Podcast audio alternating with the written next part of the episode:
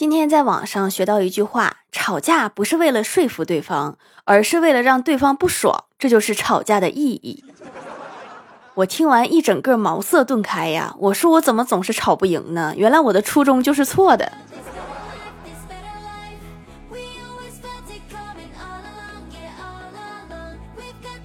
Hello，蜀山的土豆们，这里是甜萌仙侠段子秀《欢乐江湖》，我是你们萌豆萌豆的小薯条。蜀山小卖店年货节有优惠活动，赶快来参加哟！我有一个朋友想换换环境，找一个新工作，但是现在很纠结，因为送外卖三年能赚一百零二万，送快递三年能赚一百零八万，做代驾三年能赚一百二十万，收废品年入一百万，卖煎饼果子一年可以赚八十万，回乡下养猪三年可以收两百万，去山里种果七年有八百万的收入，买彩票一个不小心还会中两个亿的奖，诱惑真是太多了，真是不知道该选哪一个更好。还有什么能暴富的职业吗？大家给推荐推荐。今天陪我哥去银行取三千块钱，取出来的全是新钱，三十张连号。我就跟他说：“我说留着吧，三十连号不好弄，没准以后能升值。”然后他点点头，跑到 ATM 机又把钱存回去了。有的人发不了财是有原因的。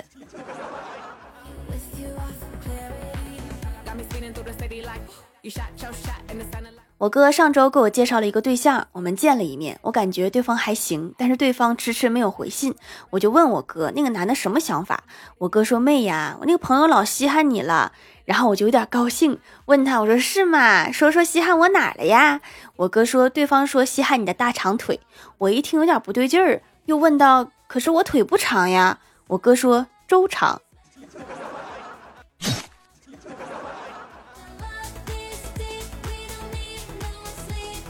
家里水龙头坏了，去五金店买水龙头，正准备付款的时候，风风火火的跑进来一个男的，说要买车锁。我看他挺着急的，就让老板先招呼他。那个男的挑了一把最坚固的，然后光速付款就出去了。出去没有十秒钟，又回来退货。老板很疑惑，问他怎么了？那个男的说锁用不上了，车丢了。这个小偷下手速度也太快了。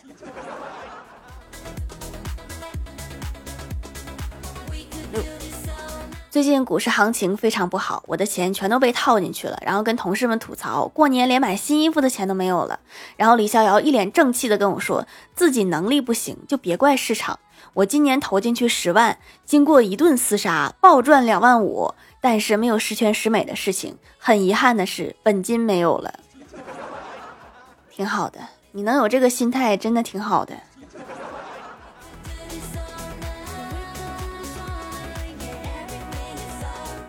上周公司出差，为了节省经费，在网上订了一家个人经营的小旅馆。然后前台小姐姐跟我说，说晚上可能会有工作人员过来按摩，你要是不能接受的话，赶走就好。我当时有些不明白是什么意思。到了晚上，看到从小小的门里面钻出旅馆养的猫咪，趴在我身上踩了一通之后，我突然想起来前台小姐姐说的话，原来她说的员工就是这个猫啊。你要早说有这个服务，你们这家店早火了。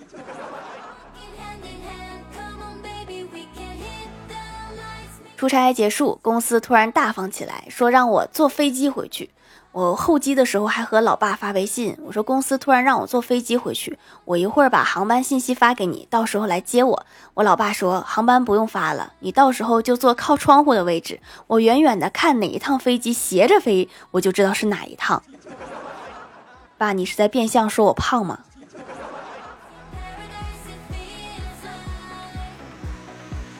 公司有个同事姓袁，他老婆这个月底就要生宝宝了，想让大家给孩子取个名字，然后大伙儿就帮忙一起想。大伙儿想了很多的名字，然后小仙儿突然问说：“子轩这个名字好听吗？”然后姓袁的同事突然接了一句：“子轩，不如叫原子弹吧，小名叫蹦。”你是不是早就想给你家孩子起这个名了？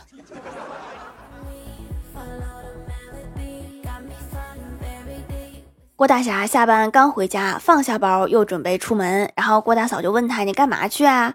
郭大侠说：“要和朋友们出去聚会。”郭大嫂说：“那带上我呗。”郭大侠说：“我们都说好了不带老婆的。”郭大嫂说：“那你就说我是你小三儿，这样还能给你长脸。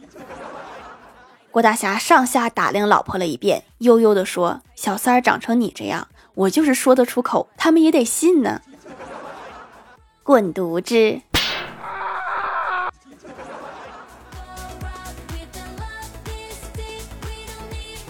晚上，郭大侠两口子窝在沙发上玩手机。郭大嫂突然说：“如果有一天我掉在粪坑里了，救我出来需要做人工呼吸，你做还是不做？”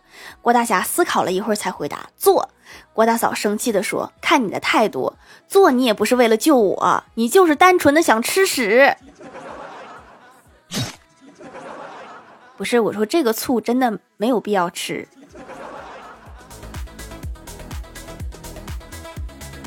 郭晓霞他们期末考试成绩下来了，考得非常不好，尤其是语文。郭大嫂就让他把错的题重抄十遍。过了一会儿，郭晓霞写完之后，让郭大嫂检查。郭大嫂看着罚写，生气地说：“你的语文太差，我让你把这些字写十遍，你为什么只写了八遍？”郭晓霞悠悠地说：“因为我的算术也不好。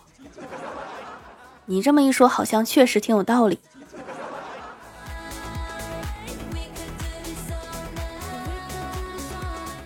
周末，郭晓霞他们班主任去郭晓霞家里家访，郭大侠连忙开门。郭晓霞班主任做自我介绍，说：“我姓金，我叫金莲。”然后郭大侠连忙说：“哦，潘老师，快请进。”人家叫金莲，不姓潘。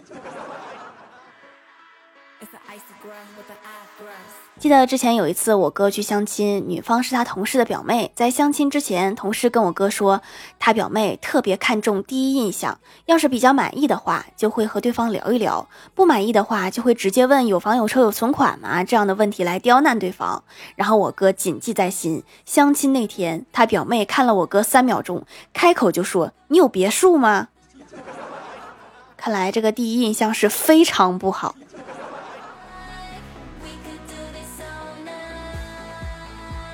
我老爸年轻的时候就很喜欢藏私房钱，那个时候的手机还是翻盖的，能拆卸电池的那一种。然后老爸就经常把私房钱藏在手机的后盖里。有一次，老爸在家玩手机没拿稳，掉地上了，电池都摔出来了，顺带里面藏着的一百块钱也掉出来了。老妈生气的说：“解释一下吧。”然后我老爸惶恐的说：“这这摔的也太严重了，这话费都摔出来了。”要不是我念过书，我差点就信了。晚上吃饭的时候，我问老妈：“我说咱们家为什么有了哥哥还会生我呢？”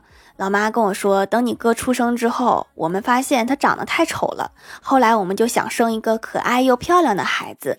当时我就很兴奋，骄傲的跟我妈说：‘那为什么生完我之后就不生了呢？’我妈叹了一口气说：‘生完你之后，我们就不敢生了，一个比一个丑。’”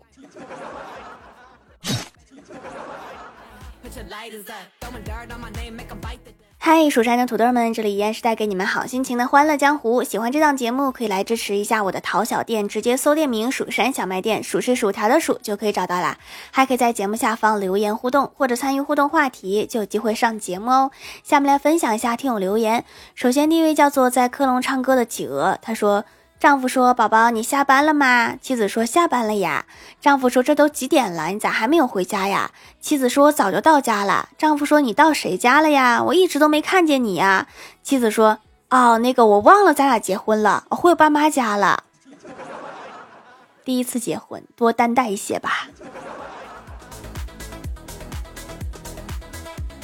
下一位叫做蜀山派赶走夕阳的月亮，他说：“我不要求你一天一更，我只是希望你一周七更。”资本家还知道放一天假呢，你不要太过分。下一位叫做放假 S，他说：“老师是一个光头，有一次上课，他说如果我的左手是正极，右手是负极，双手相握会如何？”我同桌答道：“你的脑壳就亮了。”理论上放个灯泡确实会亮。下一位叫做 T 三二幺零零幺五八，他说入冬没有注意保湿，鼻子两边脱皮了，很多洗脸的都用不了了。试了一下手工皂，竟然可以洗了几天，很舒服，不会疼，脱皮也好了。吸取教训，冬天保湿一定要做好。咋缺水缺成这样哈？多危险哈！万幸这个鼻子还在。下一位叫做杨树下的狐狸，他说昨晚梦到我被一群五大三粗的大老爷们追着，追到以后把麻袋套头上一顿猛打，然后立刻就惊醒了。哎呦我去，一身冷汗呢。接着睡呗，不知不觉又睡着了。不一会儿看到那个大汉挥舞着麻袋说了一句：“哟，你还敢回来呀？”结果一夜都没敢睡。你这做梦怎么还能连上呢？下一位叫做麦子的叶子，他说：“中学时代的感悟，世界上原本没有脏话，但是数学做多了，就什么样的脏话都有了。我与数学不共戴天。”下一位叫做蜀山蹦蹦跳，他说薯条姐姐的皂皂滋润度秒杀一切洗面奶，摸着奶酪质地，洗脸很柔软舒适，保湿持久锁水，一边护肤一边洗脸的理念很新颖，很受欢迎，娃也要用，用着也很保湿，非常推荐。很受欢迎是指很受懒人欢迎是吗？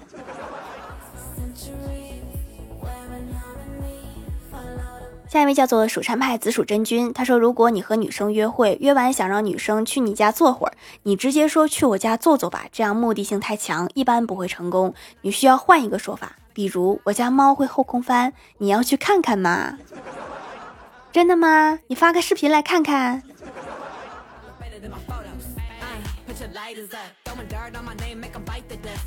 下一位叫做 Hello 微燃烟火，他说正经上班的那才叫同事，整天在摸鱼占公司便宜的那叫同伙。我们同伙啊，不是我们团队就有很多这样的同伙啊，不是同事。下一位叫做爱因斯坦传承者，他说坏消息，丧尸来追你了；好消息，丧尸路过你却没有攻击。更坏的消息是你突然明白了这是为什么。因为没有脑子是吗？评论区互动话题：说一件你以为的事。爱条条的肖说：“以为我能睡着，但是我失眠了。”我也经常这么以为。是图库来了啊！说我刚上初中时，我以为我的同学都很聪明又很单纯，实际上呢是又笨又复杂，是吗？薯条的女票说：“我以为我可以吃下一头猪，我觉得乳猪应该可以。”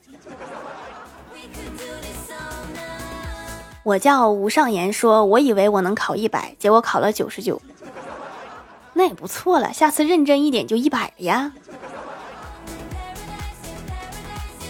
蜀山派看鱼塘的蛙爪奇说：“我以为妈妈只是在帮我保管压岁钱。”世界上最大的谎言之一就是妈妈帮忙保管压岁钱。下面来公布一下上周一零六四级沙发是蜀山派晚贵妇盖楼的有放假 S 蜀山派弟子吉兰在科隆唱歌的企鹅蜀山派赶走夕阳的月亮悠悠瓜子吉东我叫吴尚轩蜀山经络调他家的小土豆杨树下的狐狸蜀山派看鱼塘的蛙爪旗。曹恩奇帅，蜀山淡如君子，蜀山派紫薯真君，感谢各位的支持。好了，本期节目就到这里了，喜欢的朋友可以来蜀山小卖店支持一下我。以上就是本期节目全部内容，感谢各位的收听，我们下期节目再见，拜拜。